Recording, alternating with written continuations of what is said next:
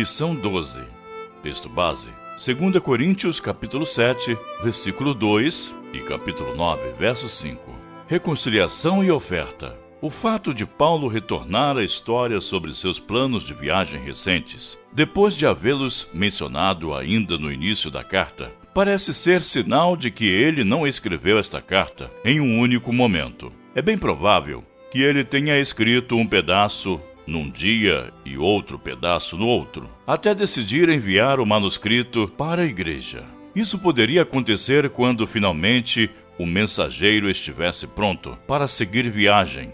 Ainda lembro dos meus tempos de seminarista, na década de 1990. Minha esposa e eu ainda éramos noivos. Ela morava em Minas e eu no internato do Seminário do Sul no tempo em que a internet ainda não existia para nós. Nossa comunicação se dava por cartas. Era muito comum eu escrever as minhas durante alguns dias. Era quase como um diário. No fim de uma semana, eu postava no correio. Essa passagem temporal claramente aparecia, marcada no conteúdo da carta. De forma semelhante, não precisamos nos preocupar ao notar essas passagens abruptas em uma carta paulina. Os capítulos 7 a 9 parecem mesmo ser resultado em outro estado de espírito do apóstolo. É quase um parêntese dentro da carta.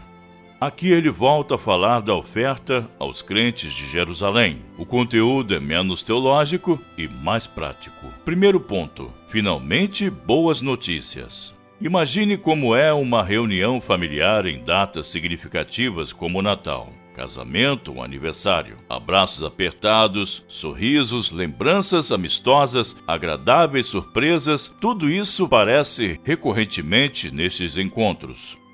A alegria costuma ser o tom de um momento como este, especialmente se alguém surge com uma novidade, como a aprovação no vestibular, uma gravidez ou um emprego novo. No texto de 2 Coríntios 7, 2 a 16, descreve o encontro de Paulo com Tito. Após enfrentar um momento difícil na região da Macedônia, entre os gregos, Paulo recebeu sua visita, e isso o encheu de contentamento. Com um jovem discípulo Tito, veio um conjunto de boas notícias de Corinto. Os crentes estavam crescendo na fé e finalmente resolveram enfrentar abertamente alguns dos problemas mais difíceis da igreja. Saber que a igreja de Corinto estava amadurecendo e promovendo a causa do evangelho era a melhor coisa que Paulo poderia esperar. Paulo gastou um bom espaço desta carta, até agora preocupado com as acusações contra sua autoridade e seu ministério, que circulavam em Corinto. Do início da carta, até 7.1,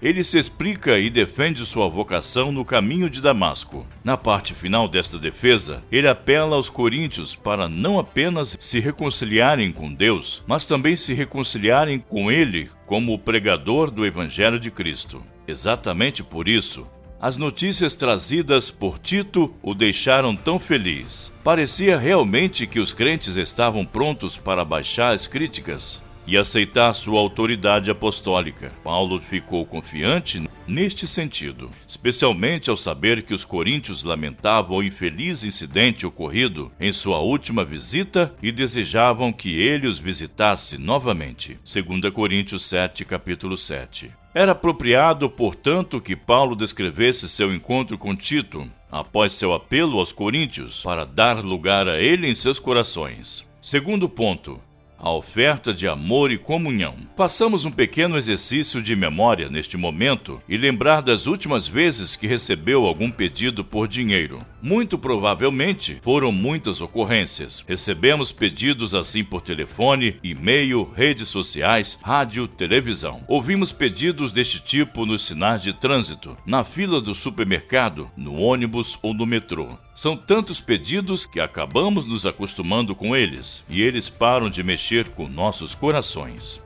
Chega um momento em que os pedidos simplesmente incomodam e gostaríamos de pedir que os pedintes parem de pedir. É claro que isso também pode ocorrer no contexto eclesiástico. É provável que você ouça pedidos por contribuição com alguma frequência em sua igreja. Este espaço é sustentado exclusivamente com ofertas e dízimos dos seus membros. Apesar de alguns países do mundo ainda terem dízimos recolhidos no contra-cheque dos trabalhadores vinculados à Igreja do Estado, isso não existe no Brasil.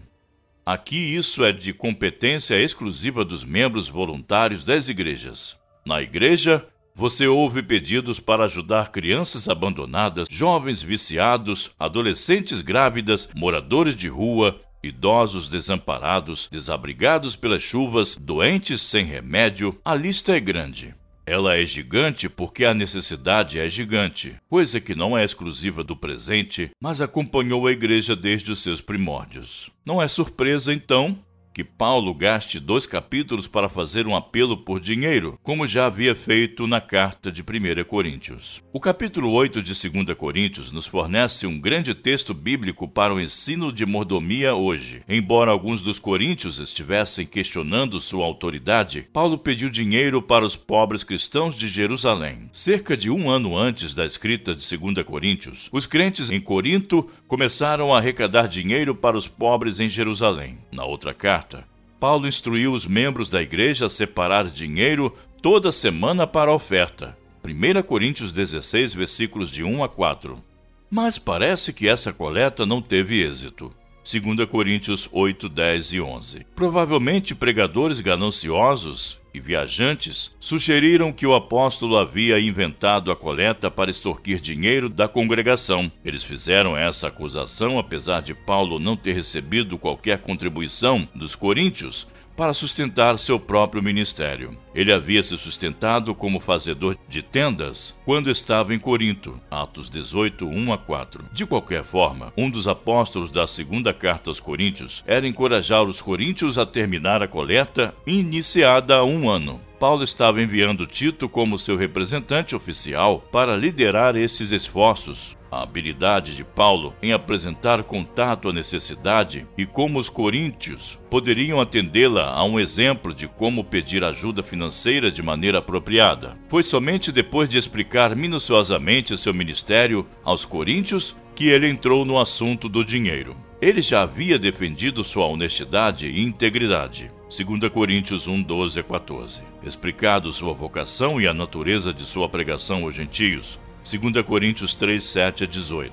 Descritos as dificuldades e sofrimentos que suportou por causa de sua devoção a Cristo. 2 Coríntios 4, 7 a 9. Somente então ele apelou aos crentes para que imitassem o exemplo dos macedônios, que deram de sua pobreza, eles deram por sua devoção a Cristo e até imploraram a Paulo pela oportunidade de dar. Paulo também deu uma explicação detalhada das precauções que havia tomado para garantir que o dinheiro não fosse mal administrado. Dois representantes das igrejas acompanhariam Tito a Corinto para garantir que o dinheiro chegasse aos destinatários pretendidos. Esses representantes até acompanhariam Paulo quando ele entregasse o dinheiro à igreja de Jerusalém. Pelo que lemos em Romanos 15, 25 a 27, estes esforços de arrecadação de fundos foram bem-sucedidos, pois Paulo falou sobre a coleta para Jerusalém. Ele explicou aos crentes de forma que a coleta não era apenas uma expressão de amor cristão, mas também uma expressão de gratidão aos cristãos judeus que sofreram perseguições para pregar a boa nova de salvação a eles. No fim,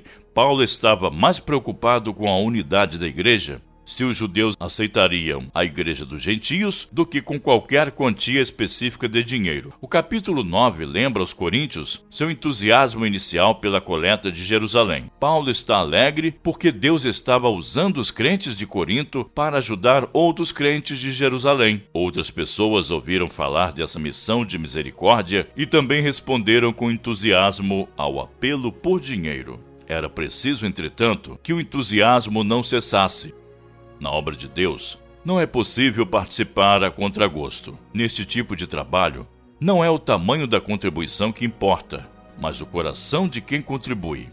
Ajudar ao próximo é um privilégio. Conclusão: Deus poderia fazer as coisas de outra forma, mas ele decidiu fazer com nossa participação como cooperadores dele na sua obra de abençoar as pessoas. Deus quer doadores alegres e participantes da obra entusiasmados. 1 Coríntios 9, 7. Por isso, a moedinha de uma viúva pobre tem tanto valor quanto o ouro de um rico. Deus prescinde de doadores egoístas e descontentes. Para pensar e agir.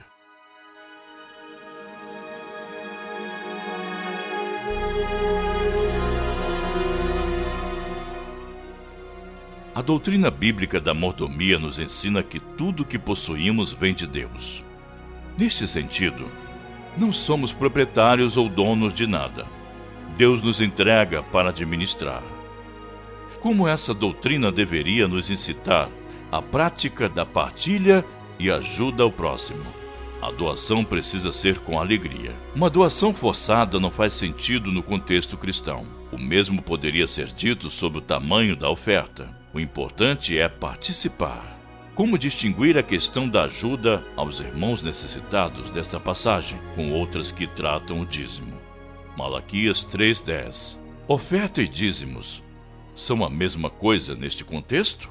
Deus te abençoe e bom estudo. Leitura diária. Segunda-feira, 2 Coríntios capítulo 7, versículos de 2 a 16.